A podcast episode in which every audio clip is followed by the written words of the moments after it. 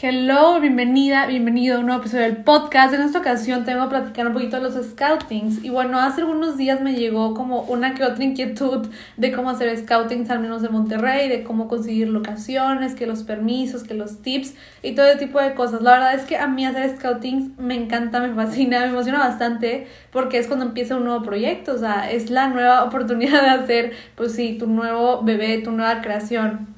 Y la verdad es que el proceso que yo he llevado pues ha sido algo que yo he creado con el tiempo. Nadie como que me vino a decir cómo hacerlo, sino que lo he ido como perfeccionando a mi manera y es lo que a mí me funciona. Y si a ti te sirve, pues fregón, entonces este, pues aquí te va.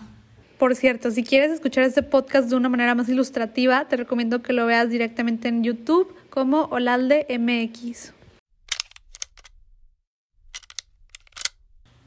Ok, ¿cómo empezar con el scouting? En teoría tienes que hacer el scouting una vez que ya tengas tu guion. ¿Esto por qué? Porque en el guion pues ya tienes a tus personajes, las locaciones que necesitas, cómo es el universo, cómo es la estética que requieres para tu historia. Y eso la neta es muy importante porque te voy a decir algo, la verdad es que encontrar locaciones es muy fácil, muy fácil en el sentido de que pues puedes grabar en tu casa, puedes grabar en la casa de algún compa, de alguien que te preste su quinta o así, pero aunque sea fácil encontrar locaciones, eso no quiere decir que te vaya a servir para tu historia, te explico. La verdad es que te pongo, por ejemplo, una vez que yo necesitaba un Arcadia arcade, no sé cómo se diga, donde son de que de juegos. Entonces, para ese proyecto, que era un cine minuto para la escuela, necesitábamos un lugar de juegos, pero necesitábamos específicamente una cabina fotográfica. Entonces recorrimos muchos lugares de Monterrey. Voy a decir los nombres al cabo X, no pasa nada. Este, fuimos a Incredible Pizza, a Circus Park de San Agustín, el de Plaza Fiesta Náhuac, a Chucky e. Cheese, porque hay varios. O sea, no sé, anduvimos en vueltas buscando un lugar. Y la verdad es que en todos los lugares, pues sí, estaba muy padre los juegos, muy padre todo, pero necesitamos una cabina como muy específica para que pudiera funcionar la historia. Y es lo mismo con tu guion. Si en tu guion tienes como algo que requiere tal cual tu personaje o requiere cómo se van a desenvolver los personajes dentro del ambiente, del espacio y, todo ese tipo de cosas, de cómo se está viendo en la historia, pues entonces es eso, o sea, necesitas encontrar un lugar que vaya de acuerdo, no solamente al, a la logística de la historia, o sea, de cómo va siendo armada, sino de si combina también con los personajes, o sea, si combina con lo que quieres contar y con lo que quieres transmitir, porque es muy diferente grabar una casa abandonada que grabar una casa súper bonita y de lujos y de que grandota, me explico, son cosas diferentes, entonces es eso, no te vayas como por la primera opción de que, ay, yo te puedo prestar este lugar o lo que sea, sino que ve un poquito más allá, o sea, investiga qué es lo mejor para tu proyecto. Yo te recomiendo bastante que siempre veas el bienestar para el proyecto, desde las locaciones hasta los actores, hasta el maquillaje, hasta el vestuario, hasta todo. O sea, la verdad es que todos estos detalles son, son los que hacen la diferencia de cómo va a quedar tu proyecto al final. Bueno, y aquí te voy a dar un tip. Yo te recomiendo que ya tengas un discurso armado siempre que vayas a un lugar a, ver si te gusta o no. El discurso me refiero a como digas quién eres, qué estás haciendo, qué tipo de proyecto vas a hacer, cuándo piensas grabar, o sea, vaya, es una manera como de presentarte y no verte muy invasivo o invasiva a los lugares a los que vas, o sea, güey, porque imagínate que, no sé, estás súper a gusto en tu local o lo que sea y de repente llega alguien random de que, ay, quiero venir a grabar aquí, pues claro que no, o sea, no te conoce, no sabe quién eres, no sabe si tienes buenas o malas intenciones, entonces siempre te recomiendo que llegues y te presentes y tengas como un discursito de lo que quieres hacer, porque en tu mente está muy claro, o sea, en tu mente es de que, ay, güey, pues quiero hacer un video de esto, para esto, lo que sea, pero pues la persona de al lado ni te conoce, no sé, no sabe ni cómo te llamas. Entonces, siempre tener armado ese discursito. Igual te sirve para tenerlo como ya muy dominado y ser muy seguro, muy segura a la hora de presentarte con gente o de platicar con alguien nuevo. Bueno, ahorita te voy a contar mi propia experiencia de cómo yo hago mis scoutings y voy a agarrar de ejemplo a Reflejo de Somos Nubes, que es el último video musical que hicimos. Entonces, si lo quieres ver, te dejo el link en la biografía, está en YouTube y para que tengas una referencia más o menos de cómo, de lo que estoy hablando ahorita, ¿va? Bueno, yo la verdad es que hago mínimo tres scoutings. ¿Por qué tres? Pues ah, ahí te explico. La primera es con el director. El director y yo nos fuimos la primera vez como a buscar en general, explorar, así con todo el tiempo del mundo. Nos metimos como a muchos lugares porque grabamos, este, digamos, en lo rural, grabamos en Allende. Entonces nos metimos como a diferentes matorrales porque necesitábamos como un zacate, nos metimos a... No nos metimos, buscamos diferentes casas, o sea, buscamos diferentes maneras de qué podría funcionar para la historia. Entonces por eso la primera vez solamente fuimos el director y yo, que se llama Axel, porque digamos que es muy aburrido llevar a todo el crew y llevar a todo el mundo al primer scouting cuando vas a buscar por primera vez el lugar. En esa ocasión no llevábamos al fotógrafo porque además de que todavía no teníamos fotógrafo, este, sentimos que pues la primera vez que, que vas a conocer los lugares, pues primero tiene que ir de acuerdo a la historia y luego ya como que vas viendo más detalles de producción y de fotografía y dirección de arte y demás. Entonces por eso la primera vez que hago un scouting, voy con el director, porque pues sí, me gusta producir, entonces esto es lo que hago. Ok, ya que escogimos el lugar y dijimos, este es el bueno, este funciona para la historia, ahora sí, hacemos un segundo scouting. El segundo scouting, ahora sí nos traemos al director, directora de foto, a dirección de arte. Incluso a Axel le gusta mucho traerse a los actores como para que se vayan familiarizando con el espacio y poder como ir ensayando, por así decirlo. Y, y pues producción, pues yo este, viendo qué onda con el lugar, con el permiso, haciendo como que todo legal. Y también este, el, el ejemplo de reflejo, la casa donde grabamos es una casa abandonada no manches, la primera vez que fuimos Axel y yo solos, nos daba mucho pánico entrar porque se veía muy tétrica. Estaba muy raro porque se veía muy linda y muy tétrica a la vez y nos daba miedo como que hubiera alguien o que se cayera el techo o lo que sea. Y ya la segunda vez que fuimos ya con más gente, pues ya, güey, o sea, como si nada entrábamos y así. Entonces, entre Abby y yo, que fue otra chica de producción, en lo que todo el mundo estaba viendo su parte de, del proyecto, mientras el fotógrafo estaba viendo la luz, Axel, los actores, lo que sea, Abby y yo estábamos recogiendo el espacio y el lugar porque, o sea, sí estaba muy sucio. Y obviamente es una casa abandonada, obviamente se va a ver sucio, pero es diferente a que se vea muy sucio a que se vea sucio, ¿me entienden?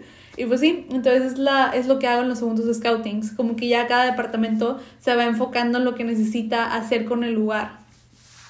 Y bueno, el tercer scouting es súper, súper importante y yo lo aprendí a la mala. El scouting técnico es lo último que se hace del scouting y es cuando ya está, digamos, todo preparado, todo preparado para casi grabar y lo que tienes que hacer o lo que yo te sugiero que hagas es que vayas al lugar donde vas a grabar a la hora que supuestamente vas a grabar porque eso te ayuda muchísimo a entender cómo es el lugar cuando vayas a grabar, porque es muy diferente que vayas a tu locación a las 12 de la tarde a que vayas a las 7 de la noche, o sea, la iluminación cambia completamente, hay ruidos que a lo mejor no te habías dado cuenta, a lo mejor el señor del panadero con el pan pasa y tú no sabías que pasaba esa hora, o sea, todo ese tipo de cosas te ayudan a prevenir cómo es que va a ser el lugar al momento de que vayas a grabar.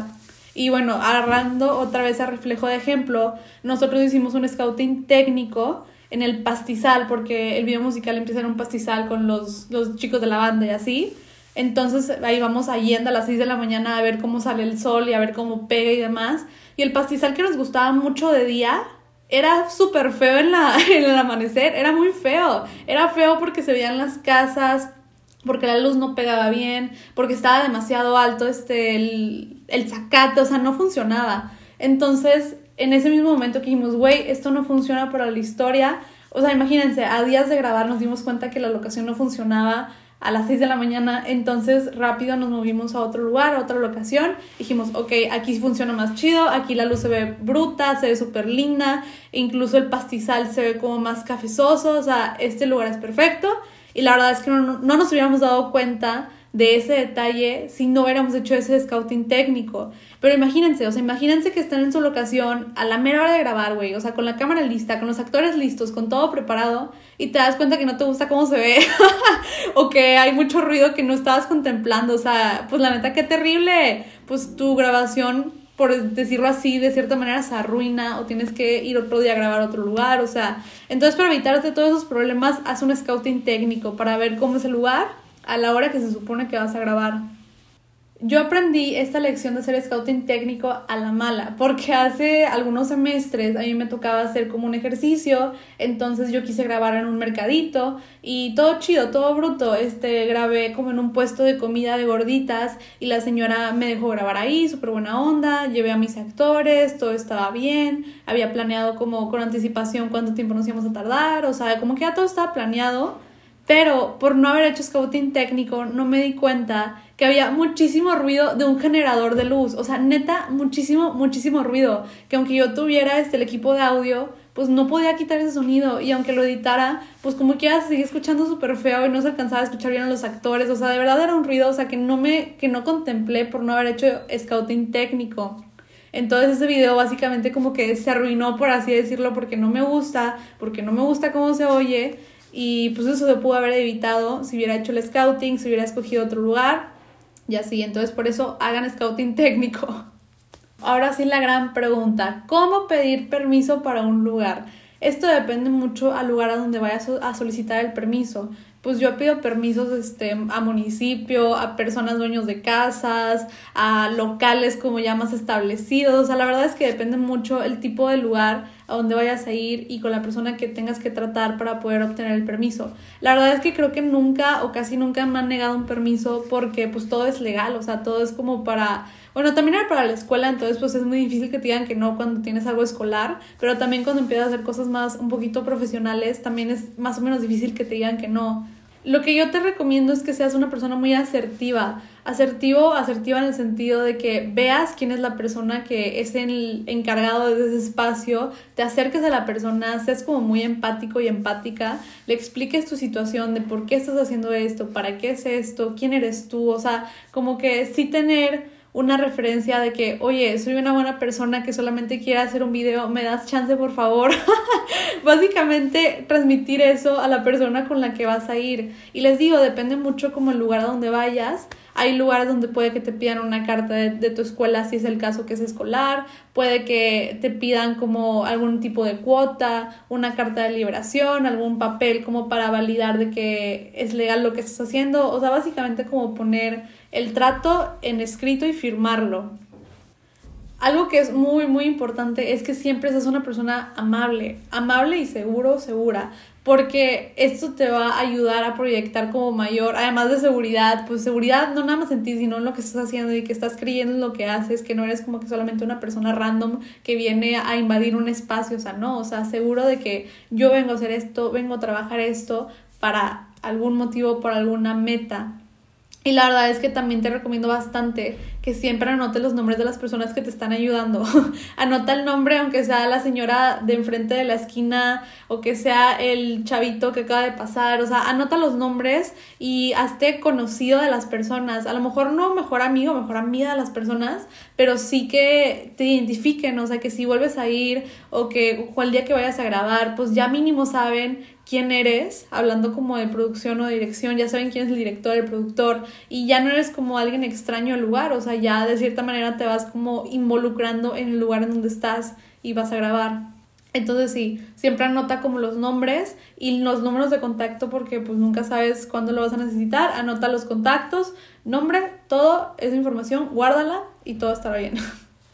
Te voy a explicar súper rápido lo de la carta de liberación. La verdad es que cuando es una producción pequeña o mediana, digo pequeña o mediana de menos de 20 personas, no siempre te piden como una carta de liberación, pero esto sirve para protegerte a ti y para proteger a la otra persona que te está prestando lugar. La carta de liberación puede ser tan sencilla como tú quieras. Literalmente te metes a escribir en un documento de que yo, fulanito de tal, eh, voy a grabar en tal día en la dirección tal que vayas a grabar, el señor o señora nombre de tal me está dando el permiso de laborar estos días en horario de tal a tal hora. O sea, es, la neta es muy sencillo, es solamente como escribir textualmente qué es lo que vas a hacer y también es importante que pongas, me está prestando este lugar por la cantidad de 0 pesos o 500 pesos o lo que sea que te vayan a cobrar. La verdad es que a mí muy pocas veces o casi nunca me han cobrado por una locación, pero pues se puede dar el caso que te pidan alguna cuota de, de recuperación o así. Entonces sí, la neta es muy sencillo, es solamente como un documento que escribes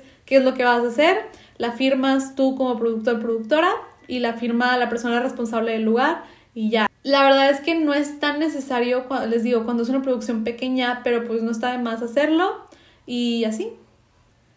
Bueno, ya por último, te voy a dar unos tips y unos hacks que me funcionan a mí. Yo siempre que hago scoutings me voy lo más cómoda posible. La neta es que casi siempre me pongo pantalones grandes, así como, de hecho son de hombre.